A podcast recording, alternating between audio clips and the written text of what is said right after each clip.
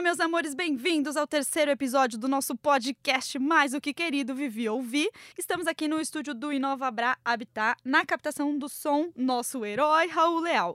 A pintura hiperrealista é muito compartilhada nas redes sociais e, ao mesmo tempo que existe um fascínio com a habilidade técnica, existe também uma crítica que lembra que na história da arte o realismo foi perdendo o seu espaço em favor de trabalhos mais subjetivos e conceituais. Nosso convidado de hoje é o artista Luiz Escanuela. Ele faz pinturas hiperrealistas e vai polemizar e esclarecer caminhos hoje aqui com a gente.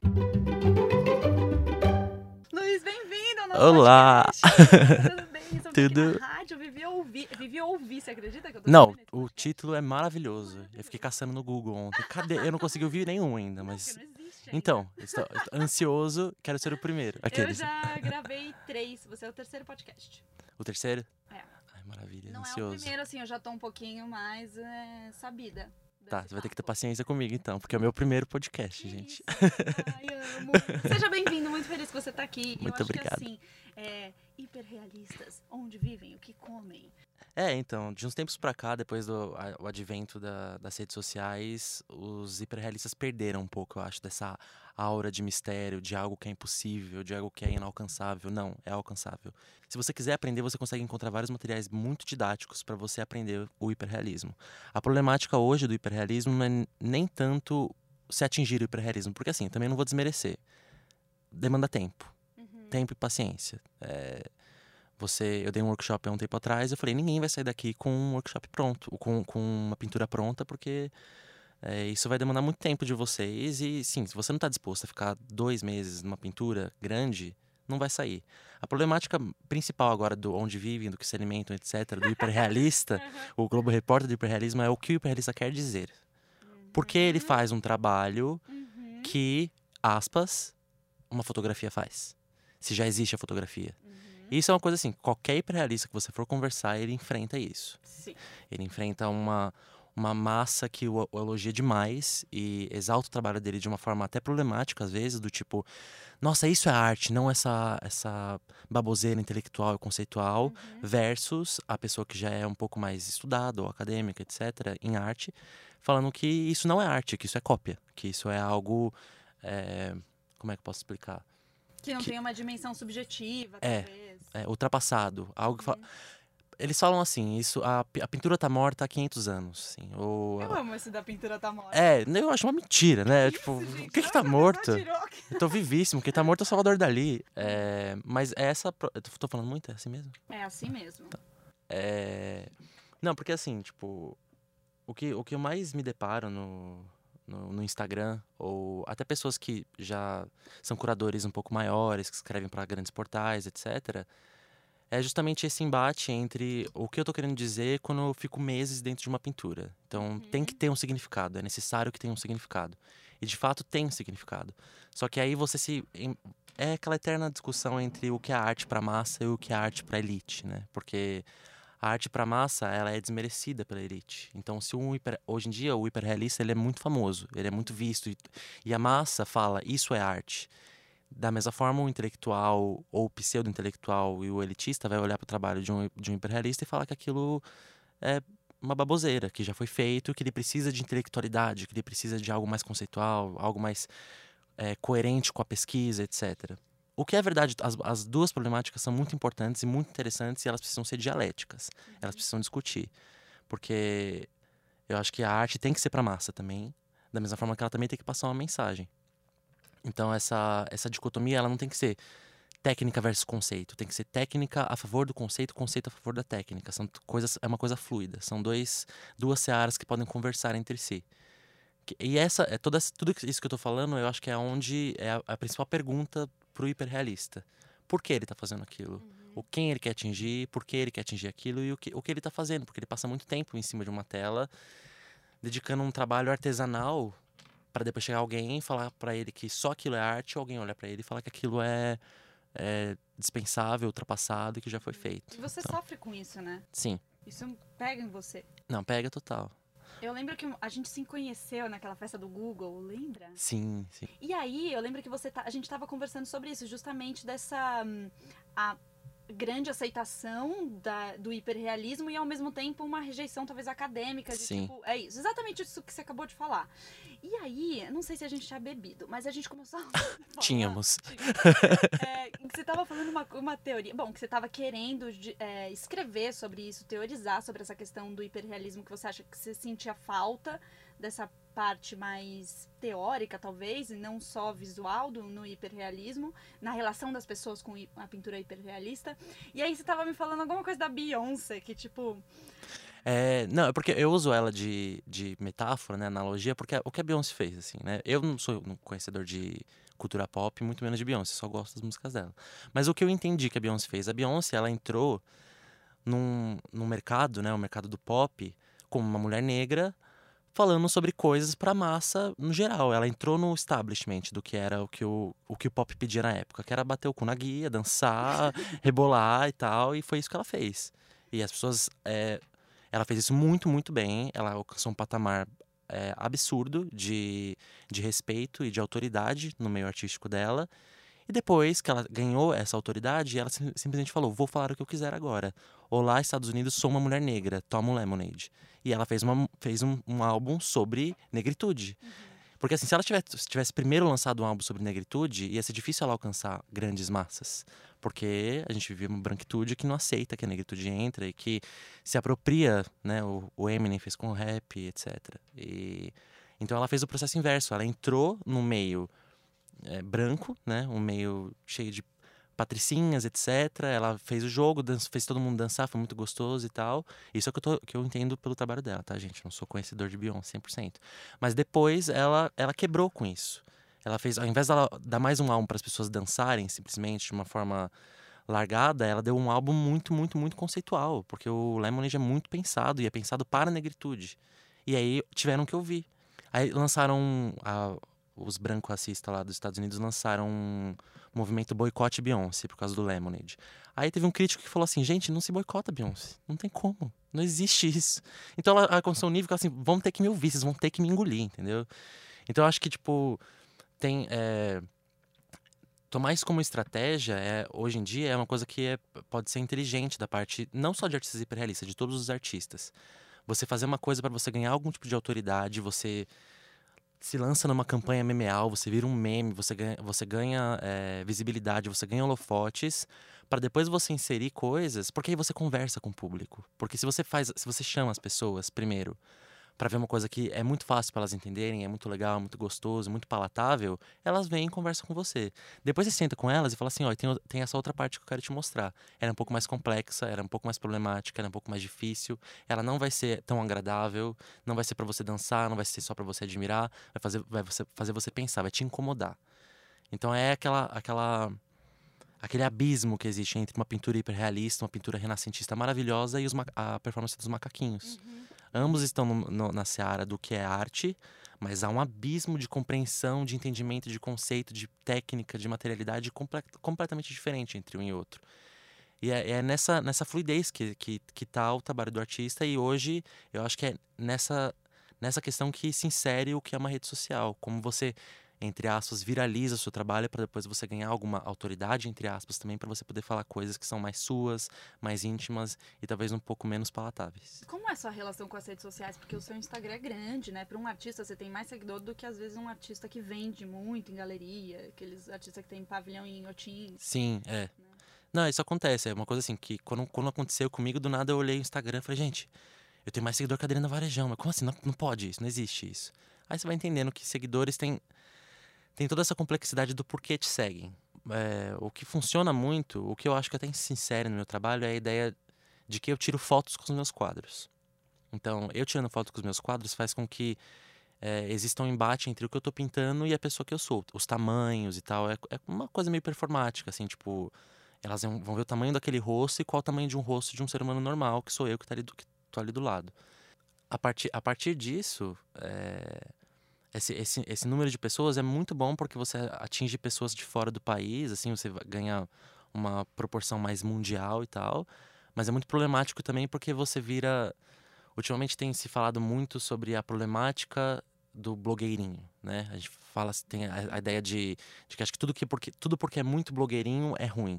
tudo que, porque tem muitos seguidores é ruim. É uma coisa. É, aquela, é aquilo que eu tava falando no começo. Tudo que atinge muita gente tem algo errado. Entendeu? E. Eu lido bem com, isso porque, assim, meu principal objeto de estudo é o ser humano. E lá no meu Instagram eu tenho 200 mil pessoas para trocar ideia. São seres humanos ali trocando ideia, me aceitando ou me criticando. Isso é incrível. Tem, é, ter, ter essas pessoas é muito importante porque a, a pele, a pessoa que. O ser humano em si, ele é meu objeto de estudo. Então é com ele que eu tenho que conversar. Então é um dispositivo muito importante, mas tem que, eu, tenho, eu tento tomar muito cuidado para. Não, é, não há uma intenção com o meu trabalho de, de ser um influencer. Assim, é, eu acho, acho muito foda o trabalho de influencers, eu acho muito legal e tal, mas eu não consigo, não é o, não é o que eu quero oferecer com o meu trabalho. Então, por isso, assim, eu tenho esse tanto de seguidor, mas as pessoas mandam mensagem porque eu posto pouco, porque eu não posto processos, porque eu não abro muito da minha vida e tal, porque por hora, no momento, eu tenho, eu tenho que dar um protagonismo pro trabalho. Porque eu ainda tô nessa, nessa parte de estar tá conquistando essas pessoas e a partir de agora meu trabalho tá indo para uma, uma. fazendo uma curva mais ao conceitual. E eu preciso dialogar com essas pessoas, perguntar para essas pessoas e tal.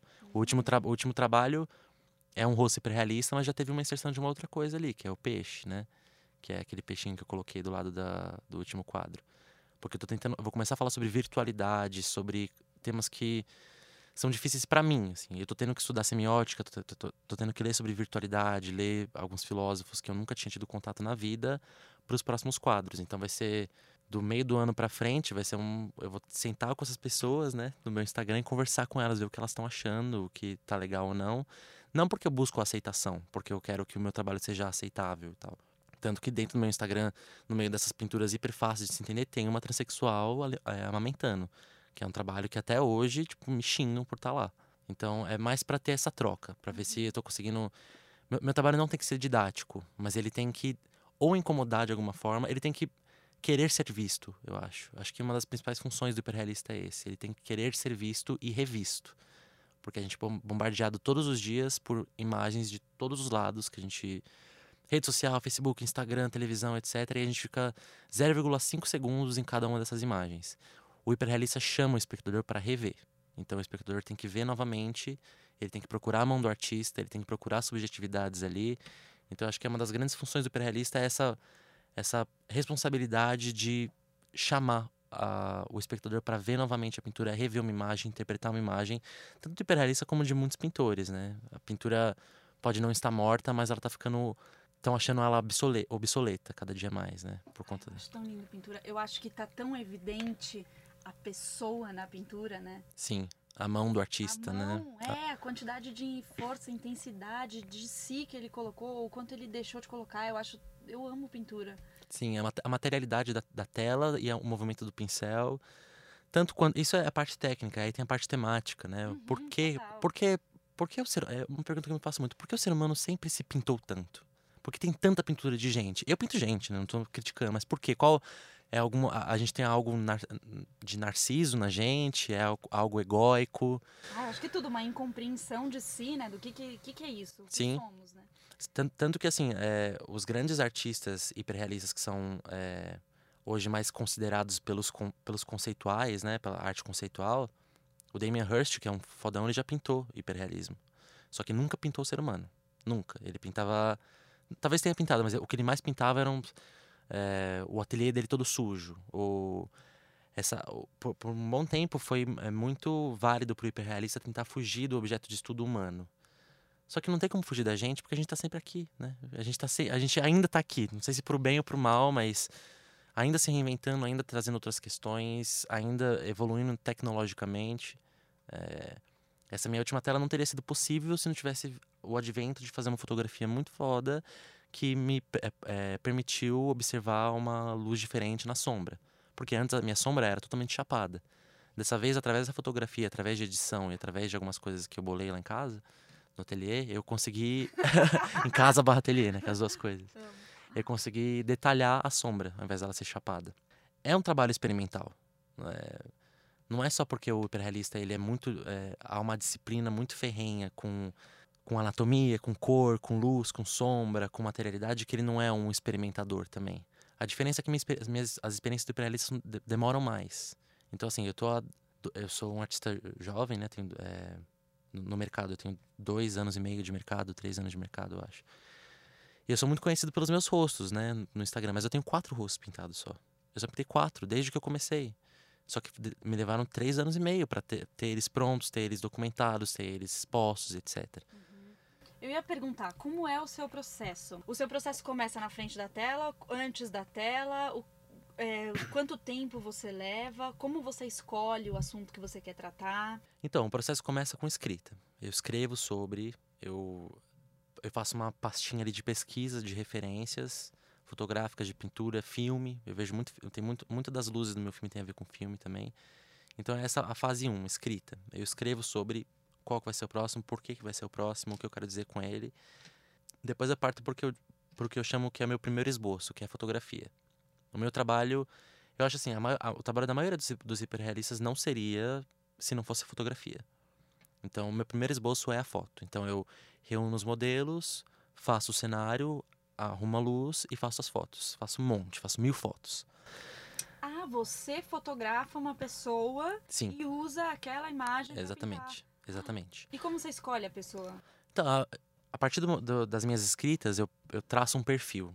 E, vez ou outra, é, o, o, quadro que tá lá é o olho de uma pessoa, o nariz de outra e a boca de outra. Eu monto meio que um Frankenstein, assim, pra, pra ter a ver com o que eu tô querendo dizer o que eu tô querendo demonstrar. Aquele rosto tem um rosto que chama sólido. Então ele precisava de um, eu precisava que o rosto fosse hiper sólido, hiper firme, etc. Esse último é cativo.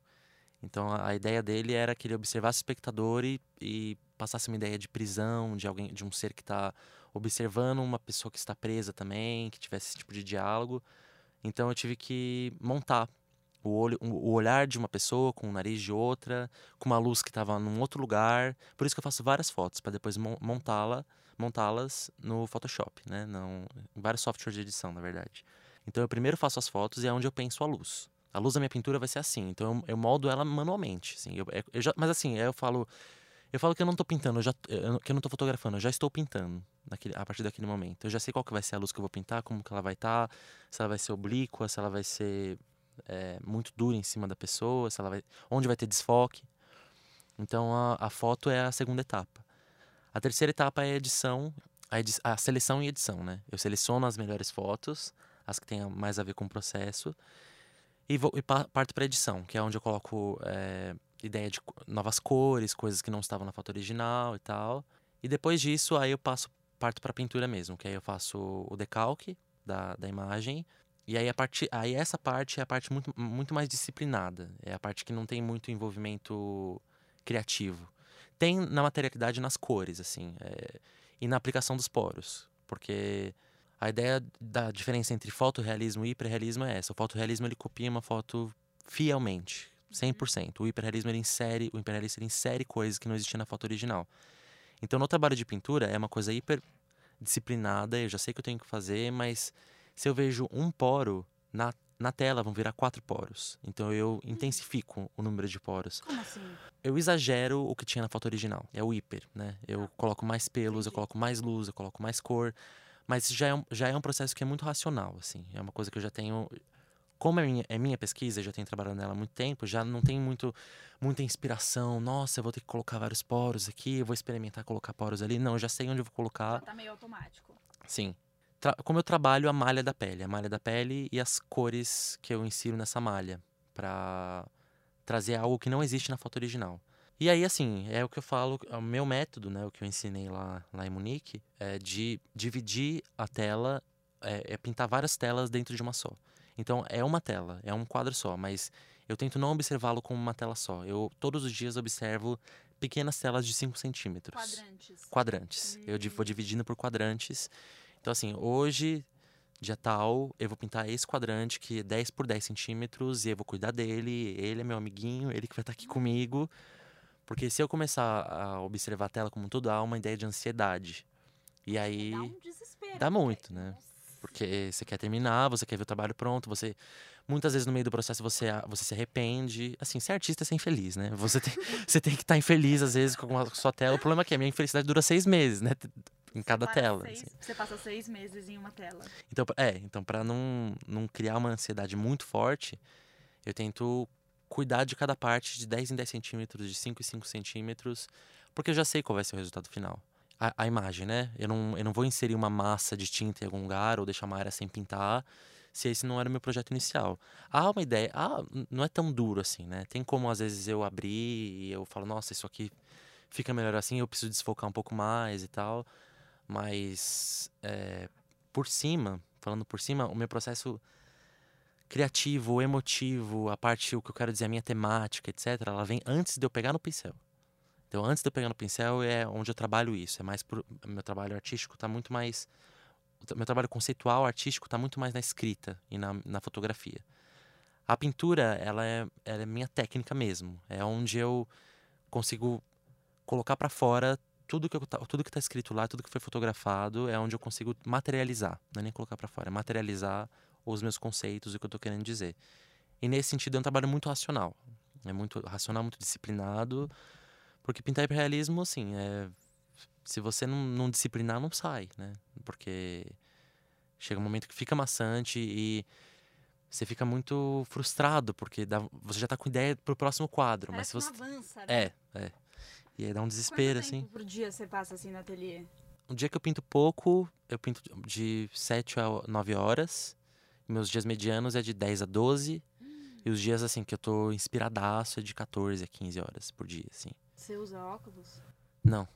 Nossa, não cansa a vista? Cansa. É, não, parece, depois que eu, que eu termino de pintar, parece que eu é, corri uma maratona, assim. Nossa, eu acho que eu fico muito tenso olhando para uma parte uhum. só.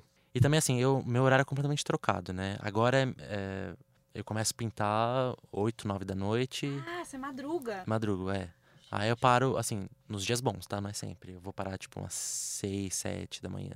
Com interrupções, né? Às vezes eu paro, vai boto um pouco de TV, fico assistindo, dou uma descansada, ligo para algum amigo, vejo seu, seus vídeos no YouTube. é um processo bem solitário, né? É, é solitário. É... Mas, assim, eu gosto da madrugada porque requer solidão, assim. Uhum. Pintar de dia é saber que aquele WhatsApp tá ali pulsando, e aí de dia às vezes eu posto uma foto e você quer ver o que o que estão falando sobre a nova pintura. Então, não há, não tem como você ficar você um pincel, um godê e uma tela na frente. Não tem como ficar só esses quatro elementos. Não existem só esses quatro elementos. Na madrugada só existe nós quatro. É, uma, é quase que um transe que eu entro, sabe? Não tem mais nada. Não tem nada pra me atrapalhar, não tem. Ninguém vai me mandar mensagem, ninguém vai falar comigo.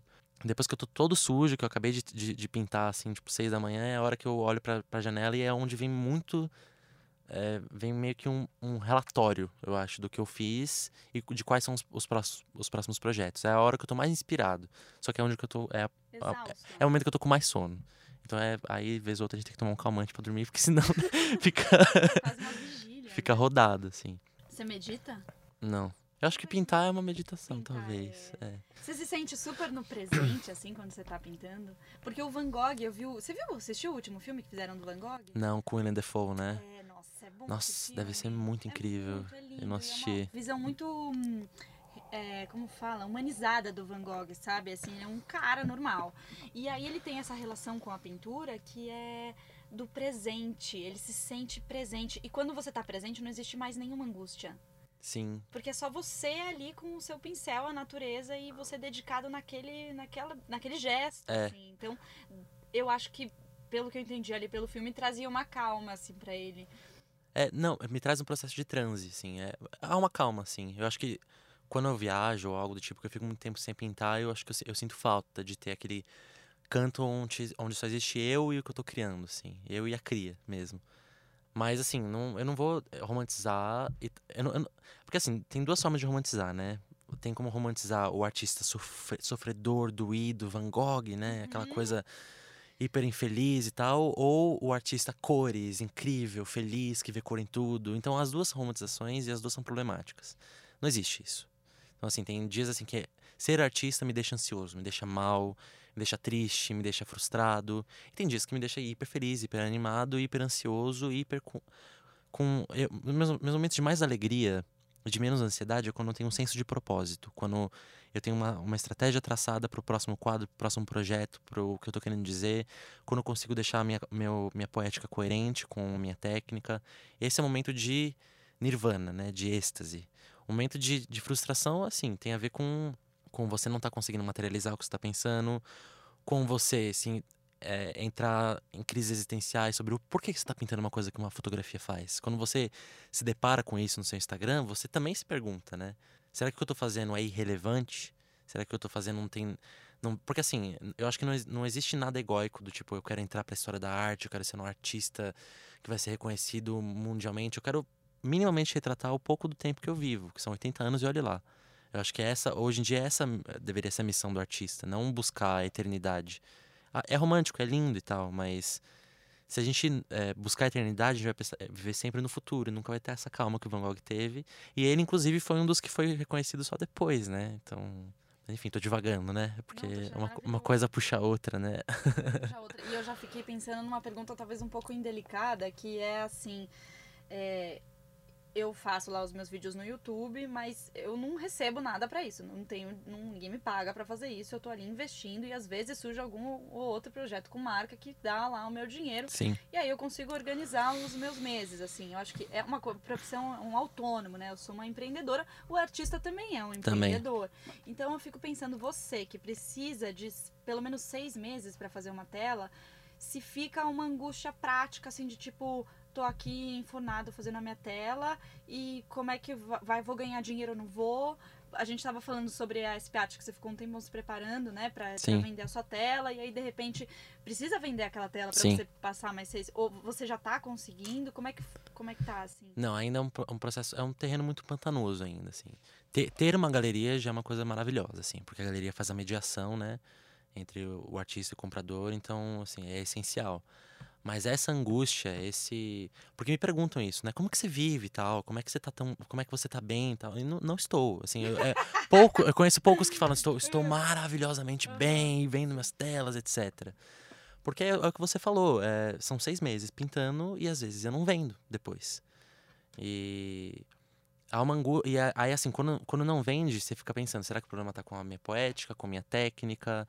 Com a minha temática? Será que é o mercado que não está consumindo arte no momento?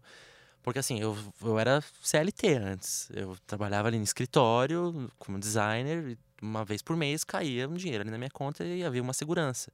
O que o conselho que eu daria, eu acho, para uma pessoa que está é, iniciando e já começou, já começou a vender trabalhos é ter uma, um, um pensamento, é, aquele pensamentinho da cigarra e da formiga, assim, guardar o dinheiro para o futuro vai guardando. Sempre que você vender um trabalho, você gasta um tanto e o resto você guarda, porque vai ter um mês que você não vai vender. E se você extrapolar e achar que só porque você vendeu um quadro por um valor ok, você pode gastar tudo e que esse vai ser seu valor mensal, como se você fosse.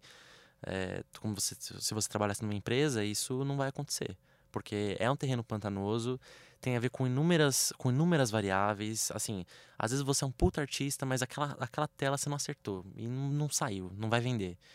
É, e isso traz uma angústia, uma tristeza, porque você fica é, pensando se o problema está com você, está com o mercado, é, se você está num lugar onde você deveria estar ou não, se você deveria começar. Eu estou com o Instagram que é grande. Será que eu deveria começar a fazer public post? Será que eu deveria embarcar na ideia de, de ser mais influencer e ter contratos com marcas, etc? Será que não? Então não é, não é, não é um terreno. Não digo que não é um terreno seguro. Tem como ser um artista e ter um terreno seguro. É só um pouco mais. exige um pouco mais de paciência. Isso é um fato. É, vai demorar para você alcançar um, uma escala onde seu trabalho vai ser valorizado monetariamente a ponto de você viver só daquilo. Uhum. É, porque assim, na SP Art, assim, tinha a minha tela por um valor X e tinha uma tela que é, tinha uma Beatriz Milhazes de 12 milhões. Uhum. Então, Assim, eu não, não, não vendo uma tela por 12 milhões. E se algum dia eu vender, vai ser tipo, meu Deus, sabe? É, 12 milhões. Acho que a Beatriz Milhões é a brasileira mais cara. É, eu não sei se é, se, se é 12 ou 10, assim, mas. Mas assim, o que eu, eu enrolei, enrolei, mas a, a, o resumão sobre essa. Como é viver de arte é. Há, há uma angústia, uhum. mas não há um, um, desespero, não é algo impossível. Não é algo que eu falaria para uma pessoa que tá iniciando, tipo, sai fora, que isso é furada. Não, porque se a gente pensar dessa forma, a gente derruba todas as pessoas que estão tentando começar. Eu apanhei no começo, né? Eu, eu apanhei no começo para viver de arte. O problema é, eu trabalhava das nove às seis, chegava em casa às sete, das sete às duas eu pintava. Então o meu tempo livre era pintar. Então eu tinha uma segurança antes. Depois o negócio começou a escalar, comecei a conseguir vender trabalhos com, por um valor um pouco maior, comecei a conseguir viver de arte. Então, assim, a ideia, o que eu falaria é: tenha um pensamento estratégico. Não, não saia da faculdade de artes achando, pronto, agora sou artista, vou entrar no meu ateliê, pintar muito e vou viver disso. Você, você tem que fazer nos seus pés de meia enquanto isso, entendeu? Uhum, tem que ter é, outras rendas, eu acho, para você intercalar com o trabalho de artista. Você fez faculdade de artes, mas você começou a pintar e você já sabia desenhar, já tinha essa técnica hiperrealista antes, né? Você me contou que já você era jovem, você já pintava. Sim. É, eu comecei com, com, com 6, 7 anos, assim, de idade. Chocante, Picasso. Não, é, mas não foi 6, 7 anos que eu pintava hiperrealismo. Eu pintava uns desenhos bem feinhos. Depois eu te mando foto, se você quiser postar. Quero, quero muito. Não, foi quando eu comecei, assim, porque eu era um menino muito, muito ligado com filme, assim. De ver filme 10 vezes seguidas, assim, sabe? E aí eu queria desenhar, eu queria fazer. eu- depois eu brincava do filme, fingia que eu tava no filme, fingia que eu era o Simba do Rei Leão, sei lá. E depois não bastava, eu tinha que desenhar o Simba. Então foi quando eu comecei a desenhar filmes. Por muito tempo foi assim, eu vi um filme e desenhava o filme, vi um filme e desenhava o filme. Isso foi, de uma forma despretensiosa, é, me dando uma carga de técnica que eu fui, fui aprendendo, né? Eu fui experimentando materiais, eu fui é, experimentando coisas. Nesse meio tempo apareceu a internet, né? Começou a aparecer os grandes artistas que eu não tinha como eu ver antes, eu via, comecei a ver pelo computador. E aí eu comecei a ver, ver é, tutoriaizinhos, né? De não de hiperrealismo, mas de pintura, de aquarela, etc. E eu fui evoluindo a técnica. E aí, teve, aí assim, quando eu já tinha ent- entendimento do que era o grafite, do que era lápis de cor, do que Mas era isso você é aquarela. autodidata, sozinho e com a internet. Sim, sim. Até os. Até os 16. Eu acho isso incrível, porque eu já tentei fazer um tutorial de olho. Meu olho é horrível. Mas então, é, é isso que eu falo, tipo, eu era é, teimoso, assim. Eu ficava horrível meu olho também. Mas, mas horrível, o assim. olho era horrível, mas É. aí você ia insistindo. Aí me dava raiva, eu jogava fora e tal. Minha mãe me xingava, su- sujava a casa inteira. Mas assim, é, sempre fui muito teimoso com.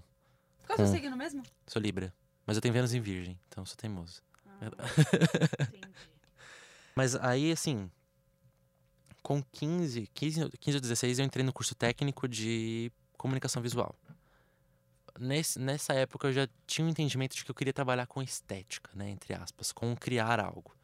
E comunicação visual tinha a ver com criação de embalagem, com ilustração. Foi a primeira vez que eu, que eu mexi eh, com consistência num pastel seco, que eles me ensinaram técnica de perspectiva, etc. Quais são os tipos de papel. Então foi minha, minha entrada eh, oficial pro mundo da, do, do, do- desenho, da ilustração, do, da edição de imagem e tal. E aí foi isso. Eu falei, ah, é uma coisa. Trabalhar como designer é uma coisa que eu consegui conectar criação e é o mercado que está crescendo, as agências estão aí, é, precisa de peça publicitária a todo momento, então é isso que eu vou fazer. Aí eu fui cursar design gráfico. Aí eu fiz design gráfico na, na Belas Artes e eles têm uma base maravilhosa de, de ilustração.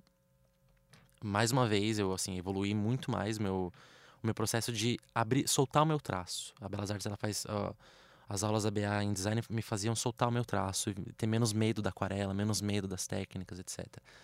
Mas não o hiperrealismo propriamente. Então teve um, aí teve uma época que comecei a encasquetar que eu queria fazer hiperrealismo e eu ainda estava naquela naquele lugar do, do impossível, que era algo que eu imaginava que tinha que ter um estudo fenomenal para algum dia talvez alcançar algo hiperrealista. Tinha alguém também de hiperrealismo na sua faculdade ou você era o único? É, é, na- na época eu ainda não, fa- não fazia, na época que eu fiz design. Ah, tá. Foi, Mas depois na Belas Artes. Na BA, na BA não sei se tem hiperrealistas. Eu não, eu não conheci nenhum ainda. Tem pessoas que pintam muito, muito bem com óleo, mas não o hiperrealismo em si. Mas assim, na- aí assim, voltando pro, pro design. Quando eu tava cursando design, teve uma, uma vez que eu entrei no quarto e falei, eu não saio daqui sem uma pintura hiperrealista. E eu vou, eu vou dividir. Eu falei assim, não tem como não ser hiperrealista se eu dividir isso aqui 3 em 3 centímetros e cuidar de cada centímetro como se fosse a pintura completa. Nem que eu tenha que demorar um ano para fazer. E foi aí que eu fui criando esse método de dividir, dividir a tela em quadrantes. E, mas isso tudo com grafite com lápis de cor. que são técnicas ótimas, mas assim, o lápis de cor principalmente é uma técnica muito complicada para você atingir o hiperrealismo, porque você precisa de um lápis caro, que é um lápis mais pastoso, que eu não tinha dinheiro para comprar e tal. E aí, postando tudo no Instagram, eu a Belas Artes me chamou para voltar, né, para para faculdade, me deram uma bolsa para estudar artes. Aí eu fiquei naquele impasse, né? Fico aqui, CLT, designer, no escritório, ou partiu artes e tchau, e é isso aí. É, foi tipo isso, assim. Eu fiquei assim. Eu, eu lembro que era um dia chuvoso, eu fiquei assim, meu, o que, que eu vou fazer, sabe? Qual que é a minha decisão? Libriano, né? Tentando tomar uma decisão. No seu filme, né? É, no meu filme. Aí eu decidi, falei, meu, é, design não é o meu lugar, eu não tô. Eu, eu tava infeliz. É, eu tava infeliz sendo designer. Não tinha, eu não tinha liberdade de criação, né? Eu tinha que obedecer a grandes briefings que Briefings. briefings é não tinha é, jobs and briefings. jobs briefings o, o time o, o timing. timetable deadline etc É, mas eu, tava, eu não tava bem aí eu literalmente taquei foda-se e fui fazer artes obviamente né falei com mamãe e papai né pra se, podia- se rolaria me ajudar por um tempo e tal eu tenho o privilégio de, de que eles puderam me ajudar né e voltei pra faculdade voltei pra faculdade e aí é onde eu me encontrei. é Onde, porque assim, a, é, a primeira vez que eu, que eu mexi com tinta óleo na vida foi em 2016. Foi é, na, na, na minha, na segunda faculdade, na faculdade de, de artes. Não foi nem na faculdade de design. Só que com a carga que eu já tinha antes do curso de design, do, do, de, comunicação visual, de comunicação visual e do curso é, da faculdade de design e a técnica hiperrealista que eu tinha criado, que eu tinha me autodidatizado, a tinta óleo caiu como uma, uma luva, assim. Porque a tinta óleo é a técnica mais grata que existe. É a mais, a mais maravilhosa do mundo para você fazer um degradê, entendeu? Então antes eu apanhava pra cacete pra conseguir fazer um degradê bonitinho com lápis de cor. E eu fiz com a tinta óleo e falei, nossa, olha isso. Isso é maravilhoso. E aí, assim, aí, tipo... Eu tive contato com tinta óleo, assim, acho que em abril... Em agosto, eu tava, eh, tava eh, trabalhando no meu primeiro rosto hiperrealista em tinta óleo. E não foi porque eu, em poucos meses, aprendi a fazer hiperrealismo com óleo. Não, é porque eu já sabia hiperrealismo de antes. Só que a tinta óleo era a técnica mais grata para mim, é a técnica que eu casei com ela. E fazer faculdade de artes tem também a, a parte onde você entende teorias de arte. A gente tem aulas de Vivi, eu vi. É, de, de a- história da arte, de conceitos e toda essa problemática do que é conceito, o que é técnica, o que é, o que é material e o que é temática. E foi onde eu percebi que tinha muita coisa guardada aqui que eu não colocava. Porque eu ganhei a bolsa para estudar artes porque eu fiz uma série falando, eu tive uma depressão, né, um tempo atrás, e eu fiz uma série hiperrealista falando sobre isso. E depois que eu fiz todas as telas, eu joguei fora, eu queimei cada uma delas. E aí a, a- me- eu me reuni lá com a faculdade, eles pediram para ver, né, os trabalhos, e eu falei: "Ah, queimei". Mentira, mas aí você tinha postado? Você Eu tinha postado, tinha- eu Ah. tinha registrado tudo, ia deixar guardado, postei uma. Aquela, é uma época eu não sabia o que eu tava fazendo, sabe? Eu sei que tipo, eu joguei tudo em cima daqueles desenhos, em grafite ainda. Botou fogo mesmo? Botei fogo, coloquei tudo numa panela, coloquei sal grosso e. Você foi- chorava enquanto queimava? Não, não, foi um. Foi, um, Foi um- catártico. foi catártico, foi um exorcismo. É até meio romântico, né? Eu- até parece que eu tô fazendo, nossa, uau. Mas foi maravilhoso na época, porque eu tava muito mal, eu tinha. Tinha terminado um relacionamento, tava com aquilo na cabeça e tal. Foi meio que assim, uma explosão. Botei tudo naquela panela e botei fogo, entendeu? Você se arrepende? Há, alguns, algum tempo atrás eu falava que foi um grande arrependimento, porque depois me ofereceram exposição, queriam que eu expôsse aqui, que eu, que eu colocasse aquilo pra ser exposto e tal, pra vender. Hoje, é, então, com as hoje, hoje eu não me arrependo. Hoje eu acho que foi muito, muito importante pra mim, assim, porque foi meu primeiro é, ataque conceitual, assim, sabe? A primeira vez que, que eu entendi que eu tava não só pintando algo por pintar porque eu admirava, era Tava porque eu sentindo o tava negócio. sentindo, era, era muito visceral mesmo, assim, Uhum. sabe? E, de- inclusive, depois dessa série, eu demorei muito pra conseguir fazer algum trabalho conceitual. E aí, eu- a gente vai na terapia, né? Aí eu falei, falei pra psicóloga, será que pra eu ser artista eu tenho que sofrer? Será que eu tenho que estar triste? será que eu tenho que tomar? Porque agora eu tô muito bem e não consigo criar. Mas foi a partir, eh, a partir desses pensamentos que eu comecei a entender qual era a problemática da- do conceito, da técnica, do conceito versus técnica e do o que é querer dizer algo com o que você está pintando, com o que você está retratando. O que é? Por que, que tem que ser eh, ou muito polêmico ou muito pouco polêmico? Por que não pode ser as duas coisas? Aí a, a problemática foi se dissecando mais na minha cabeça para criar, para começar a puxar uma, traje uma trajetória artística mesmo, assim. Porque o Símio, que é essa minha primeira série que eu queimei, não tem nada a ver com o que eu faço hoje. Eram macacos, era uma coisa é, preto e branco, era uma coisa muito melancólica e tal. Há uma melancolia no meu trabalho ainda, eu, eu acho que eu, eu quero passar isso também. Mas não daquela forma. Aquela forma, eu te, vou te mandar também as fotos depois. Era agressivamente melancólico, desesperador, uma coisa, assim, tipo, hiper. É, odisseia, odisseia, assim, sabe? E não, não faz, faz parte da minha trajetória artística, mas não, não tá vinculado com o que eu faço hoje, assim. É uma, era minha primeira fase, assim, sabe? Fazer Luiz no comecinho mesmo, fazendo algo que... Mas, assim, a beleza é que havia uma espontaneidade naquilo, né? Eu não sabia o que era... Assim, eu não sabia nada. Não, conhecia, não sabia nada de arte. Não sabia nenhum conceito de arte. Não... Foi, assim, tinha muita ingenuidade e tal. E, ao mesmo tempo, não era só uma representação de um filme. Então, foi meio que meu chute na porta, assim. A primeira vez que eu consegui... É... Consegui não, que eu fiz despretensiosamente... Uhum colocar alguma coisa muito pessoal na tela. É, e hoje em dia tem a ver, tem a, meu trabalho tem a ver com isso, né? Tem a ver com algo que é muito pessoal, com algo que é muito universal, digamos assim. Eu, eu, eu tento colocar nos meus rostos, nas mãos que eu coloco, uma ideia de entidade humana, um humano único, né? Uma ideia de quase que um humano Deus, um homo Deus, assim. É, e isso tem, a, isso tem a ver com algo que é extremamente amplo, macro, mas também tem a ver com micro, porque tem a ver com nossa pele, né? Tem a ver com algo que todo mundo tem, assim. Se você olhar para baixo, você olha para sua pele, você vê tem uma textura ali. Então é meu trabalho agora tem sido essa esse embate entre o macro, o micro e no backstage, né, fora dos palcos, essa ideia do que é ser um artista que pode alcançar massas uhum. e como alcançar é, grandes críticos, como alcançar grandes curadores, por que querer alcançar, como que você ganha a tal da autoridade da Beyoncé que a gente falou ali no começo, né? Então isso é um embate que não sou eu que tenho, né? Muitos artistas têm e o que eu mais converso com os meus colegas que são artistas são, são essas questões, porque é difícil você cair nas graças, né? De um, de um grande empresário, curador, crítico da arte, que vai falar que esse trabalho é importante, ele deve ficar, ele deve ser chancelado como um, um patrimônio é, da, um patrimônio importante para a arte brasileira no momento. E a pintura tem um espaço muito pequeno nisso, né? Hoje em dia. Tem, né? A gente tem as, Você as acha tá aumentando o espaço da pintura? Assim, rolou um momento, tipo, morreu, ninguém quer olhar para a pintura. Agora já tá, as pessoas estão dissolvendo um pouco, assim, esse preconceito. É, eu, eu vendo a SP Art, né? A feira que a gente é, foi esses dias, é. tem muito mais pintura, eu né? que tinha bastante pintura. É, do que nas, das, nas, nas últimas. Eu fui numa residência também antes e eu vi que tinha bastante artista pintando. Eu fiquei até curiosa, assim, achei legal.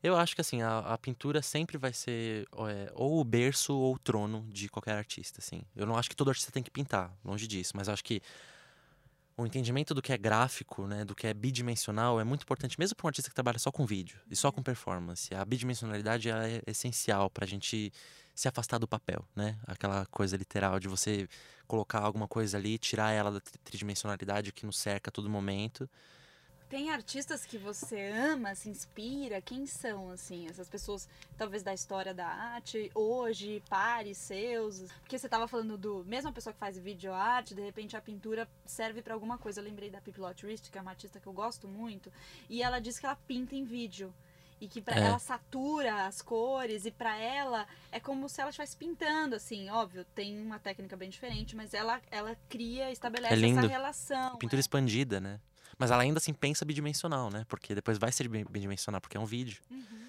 É... Tenho, tenho sim. É... Assim, minha, minha paixão da vida é a Jenny Saville, né? Foi, porque assim, a Jenny Saville foi a primeira pessoa que eu, eu vi uma, uma, uma, tela e falei, eu quero trabalhar com pele, eu quero trabalhar com... Porque a, a Jenny, ela trabalha muito com a massa corporal, né? E ela faz uma intersecção entre a massa corporal humana com a massa da tinta. Então ela fez. É assim. Tem textura. Tem textura. É fora do normal. E aquela não mulher. É hiperrealista. Não. Ela não é, né? Não, ela não é. Então, ela não é hiperrealista. Mas a potência que ela dá pra pele humana, a força que ela coloca na pele humana é fora do mundo, assim. Tipo, então ela foi a primeira pessoa que eu olhei e, assim, o joelho até fraquejou, assim, sabe? Porque eu falei, o que, que é isso, sabe? Ela foi, então, ela, ela foi, é uma das. Eu não digo que é uma das minhas. Ela, ela é uma grande inspiração por conta do que ela faz com a pele e como ela trabalha a pele ela não é, é, tanto inspiração técnica, porque nossas técnicas são diferentes e, ela, como você falou, ela não é hiperrealista, né? É, minha forma de trabalhar a pele é diferente da Jenny Saville, mas ela foi uma que ela que me deu essa, essa primeira é, pulguinha atrás da orelha, que era a minha a, a, temática que eu queria trabalhar. Talvez uma consciência de que a pele era esse lugar que te interessava, sei lá. Exatamente, exatamente. Uh, é... Ai, eu amo, eu amo o corpo. É, então, é, é o que a gente falou aquela hora, né? Por que, que a gente ama o corpo, né? Por que, que a gente gosta tanto da, da nossa pele, da figura humana e por que é, a maioria dos artistas, a maioria das telas que a gente vê em museus é, tem a nossa figura lá, né? Porque esse corpo é o que a gente tem para existir uhum. nessa dimensão. Sei lá se existem outras, se depois lá do buraco negro que fotografaram ontem, se existe alguma outra coisa. Enfim, não vem ao caso, mas é nosso instrumento para existir aqui. Eu fico maravilhada, assim. Eu ando um pouco obcecada com dança. Era o que eu ia falar agora. Porque assim, eu fico pensando, por que que é, a linguagem artística da performance não fica tão famosa. Porque não é, é o que você falou agora, é o que a gente tem aqui. E ali o artista que faz performance, ele tá se colocando como é, um instrumento artístico. E, e não cai no, no, Não cai no. Como fala? Nas graças do grande público, assim. Acho que hoje a performance mais famosa é a. A, a Marina, né? Mas é, é, pouca, né? Dá pra contar nos dedos as que, as que tem. É uma coisa que sempre me. me eu sempre me questionei muito. Mas enfim, artistas, artistas que me inspiram hoje em dia, a Linda Quebrada. Ela é uma artista que não é. Ela, ela é muito mais performática. Nossa, eu vi uma performance dela esses dias. Não, eu sou viciado, eu acompanho ela todos os dias, assim. E ninguém, sempre que eu falo isso, as pessoas falam, nossa, mas esse trabalho não tem nada a ver com o Dalin. Não tem mesmo, mas a, a Linda Quebrada trabalha com pele. Ela trabalha com corpo. Ela, ela tem um corpo dissidente, né? Um corpo de uma travesti. E ela trabalha daquilo de uma forma maravilhosa. Ela, ela tem muito foto de rosto, muito foto do...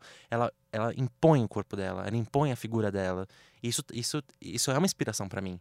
Essa, a seara onde se fala sobre corpo tem essa coisa de se falar sobre um corpo que se empodera, um corpo que se impõe, um olhar que é um pouco mais agressivo, um olhar que é invasivo, uma parte do corpo que é invasiva só por existir, que é um cu, um peri, uma periquita, um pinto, etc. Uhum. E enfim, aí a Linda Quebrada, eu falei, eu falei Jenny Saville e Linda Quebrada. Olha o gap, né? Entre as duas. Jenny Saville e Linda Quebrada. Nossa, acho que elas têm tudo a ver. O, o Lu, Lúcio Fontana, né? Acho que é Lu, Lúcio Fontana que fala, uhum. não sei. Que, que, é o dos rasgos é, na tela. Sim, o dos rasgos. Que também não tem a ver com, com o que eu faço, mas o que eu gosto do Lúcio é a ideia de cirúrgico. O corte na tela que ele faz é cirúrgico. E o hiperrealista precisa ser cirúrgico se ele quer ser hiperrealista. Então, assim, o trabalho dele é mínimo do mínimo, o meu é o máximo do máximo, né? Maximalista, eu acho que fala.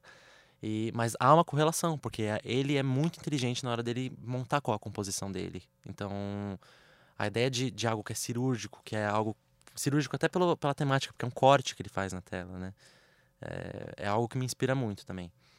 A Adriana Varejão, né? Acho que não, não tem como. Acho que, é, acho que é difícil não se inspirar na Adriana, né? O jeito que ela conseguiu mesclar a, a, cultura popular brasileira com algo e assim tirar sarro com algo que era sacro, que era os azulejos, algo que era hiper elitizado e tal. Então ela também é, no, aí, assim, chegando mais perto de mim, né? Tanto geograficamente quanto de é, conceito e de técnica, tem um aquarelista brasileiro que chama Marcos Beccari. Maravilhoso, assim. Acho que é um dos maiores aquarelistas do mundo, assim, eu acho. Eu, eu, eu diria isso, sim. Você pinta com aquarela às vezes? Eu pinto nunca hiperrealismo, nunca consegui pintar hiperrealismo com aquarela. Assim. Eu nunca teria... Mas dá pra fazer hiperrealismo com hum, aquarela? Vou te mostrar, você vai ver. Eu quero, eu quero filmar o seu queixo caindo quando você vê as pinturas dele, as, as aquarelas dele. É, não, é fora do normal, assim. E o lindo dele é como ele trabalha a luz. Porque ele pinta água, né? Ele pinta água e pessoas na água. E o jeito que ele trabalha a luz é muito, muito inteligente, o jeito que ele coloca a luz nas pinturas, nas, nas aquarelas. O Giovanni Caramelo também, que é um, é um escultor. Eu não sou escultor, mas assim, o, o, a forma que o Giovanni escolhe as, uh, as expressões do, das figuras humanas que ele coloca nos, nos, trabalhos dele, o jeito que ele, o jeito que ele coloca a, a posição da mão, a posição do pé, ele cria uma narrativa para o quadro que é, para quadro não, para a escultura que também é algo que me inspira muito, assim. Eu acho muito bonito, me emociona muito quando eu vejo. E também porque, assim, o Giovanni é, é muito legal ver hiperrealistas que têm uma idade próxima da minha e que é, fazem a mesma coisa que eu, devem estar com vários embates que são parecidos com o meu, você se sente menos solitário, assim, sabe? Porque. Nossa, nem fala. Eu, quando encontro qualquer amigo youtuber, é uma Não é? de 20 minutos. É, porque, assim, os... quem tá pintando hiperrealismo, quem tá fazendo hiperrealismo hoje, tá numa. tá numa. num lugar assim, a gente não sabe se a gente fica ou se a gente vai, entendeu? Porque hum, às vezes o mundo pede pra gente fica, faz mais, faz mais, faz mais mãos, mais pés, etc. E o mundo intelectual e acadêmico fala assim: quebra isso, chega, vai fazer pesquisa, abstrai-se um pouco, foge do figurativo. Então são dois, dois, dois gritos de um lado pro outro que você fica, meu Deus do céu, sabe? Porque, porque dá vontade de experimentar as duas coisas, assim. Eu não vou abrir mão da figuração no momento. Eu não quero abrir mão da figuração. Eu quero figuração e ninguém vai dizer que eu não quero figuração. Ninguém vai me obrigar a não trabalhar com figuração, entendeu? Mas, ao mesmo tempo, eu quero é, negar a figuração um pouco sem que, sem que eu seja julgado, entendeu? Então, assim, se eu faço um trabalho que é ligeiramente pouco figurativo no, no meu Instagram, já, já não gostam, ou tem pouca repercussão, ou falam que não é bom, ou e assim, não quero que, que eu não quero ser mal entendido, assim, é algo que é muito importante. O artista não tem que querer a aceitação, né? Ele não tem que, eu não tenho que querer muitos likes, eu não tenho que querer que todos gostem de todos os quadros meus, isso não existe. Só que se eu quero propor diálogo, eu preciso entender que as pessoas estão entendendo o que eu estou propondo. Essa, essa a problemática. Tipo, não tem a ver com aceitação, com likes de Instagram, não tem a ver com ser um artista estrelinha ou não. Tem a ver assim, eu estou dialogando com alguém com essa tela? Essa, ela, ela tá atingindo, ela tá emocionando alguém?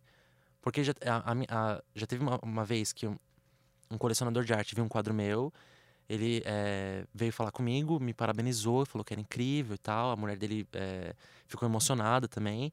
No mesmo dia, uma tia minha, que não entende nada de arte, ela se emocionou durante, diante de uma tela minha e chorou. Não porque era minha tia, mas porque ela gostou da tela, entendeu? Então eu consegui dialogar com os dois. O trabalho conseguiu dialogar com os dois. E é esse, esse pontinho aí, esse limbo que eu queria alcançar. Eu queria alcançar, né?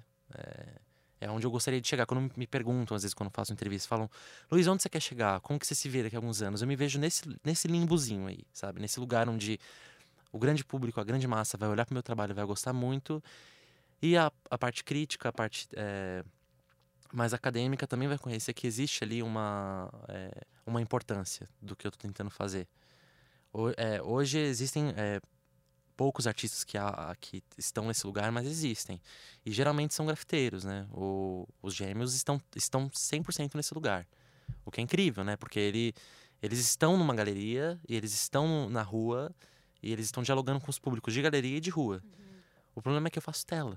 A tela, se eu colocar ela na rua, é, eu não sei o que vai virar dela, né? Então ela tem que estar numa galeria, tem que estar num ambiente fechado, que geralmente é um ambiente é, elitista, branco. Não, não, não, diria que é um ambiente masculino, porque tem é, muita mulher no mercado de arte, mas é um ambiente que tem muitas, muitos crivos, né? Uhum. Muito hierarquizado, o que é uma problemática. E que respostas você procura no seu trabalho, assim, para você? Nossa, me pegou agora. A gente, a gente fala tanto sobre ser um trabalho, ser, ser, artista acho que tem muito a ver com ser um doador, né? Assim. Uhum. É, porque eu entendo onde você tá no mundo, assim, é. onde você quer se colocar no mundo, chegar às pessoas, os olhares que você quer, a, a, compreensão que você quer. Mas e dentro de você, assim, o que que isso, que resposta que você tá buscando? É, acho que é, é bem, é, fico, fico até meio travado para para responder essa, porque é muito, né? Tem que fazer umas, psica, umas psicanálises aí para entender. porque assim, porque essa a, a, ideia do artista doador, né? É, ela é muito muito forte em mim, assim. Tanto é que assim, me perguntam se eu tenho algum apego ao quadro, depois que eu termino, eu não tenho apego nenhum. A partir do momento nem, nem que eu vendo, nem que ele sai de casa, a partir do momento que o quadro é publicado no Instagram, ele já não é mais meu. Eu já não sinto mais uma uma autoria 100% minha ali, assim. Então, a, a, minha individualidade dentro desse meio todo, eu acho que tem a ver com com, com o sentido de alguém. É, é que tudo, tudo tem a ver com algum tipo de reconhecimento, mas não é bem reconhecimento a palavra. Eu quero que alguém talvez algum dia seja grato a mim, assim, sabe? Que eu tenha, que eu possa ajudar de alguma forma. Eu não quero cair nos clichês do altruísmo, etc.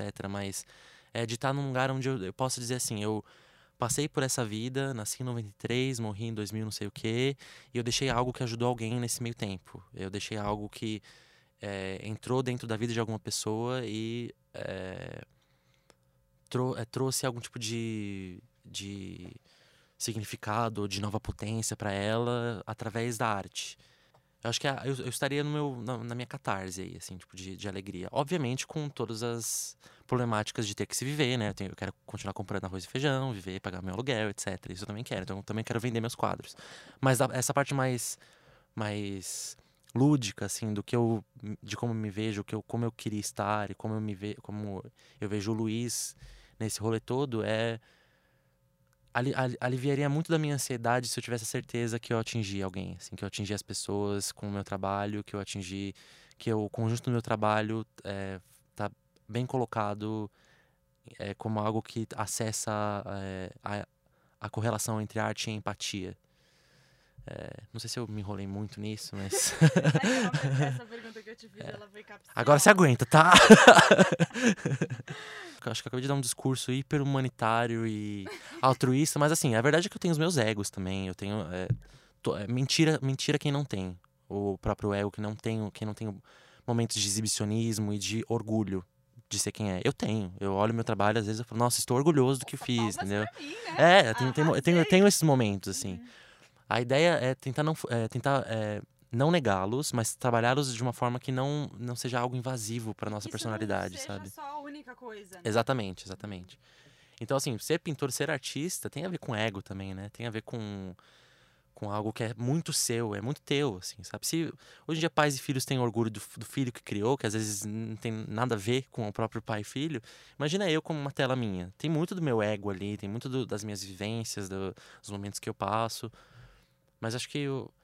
Bom, como bom libriano é buscar o equilíbrio, né? Tipo, achar uma, o, o limbozinho entre o que é egóico e o que é extremamente altruísta, para não uma coisa não se contaminar com outra e pra gente não criar falsos falsa, falsas ideologias, falsas, falsas coisas que falsas, falsas responsabilidades para a arte, né? A arte tem que a arte tem que ser política, a arte tem que ser abstrata, a arte tem que ser realista, a arte, a arte não tem que nada. A arte nunca precisou e nunca pediu permissão para ninguém, de ninguém para existir. Então, acho que como artista é isso. Eu quero ser um empático que não precisa de permissão de nada nem de ninguém.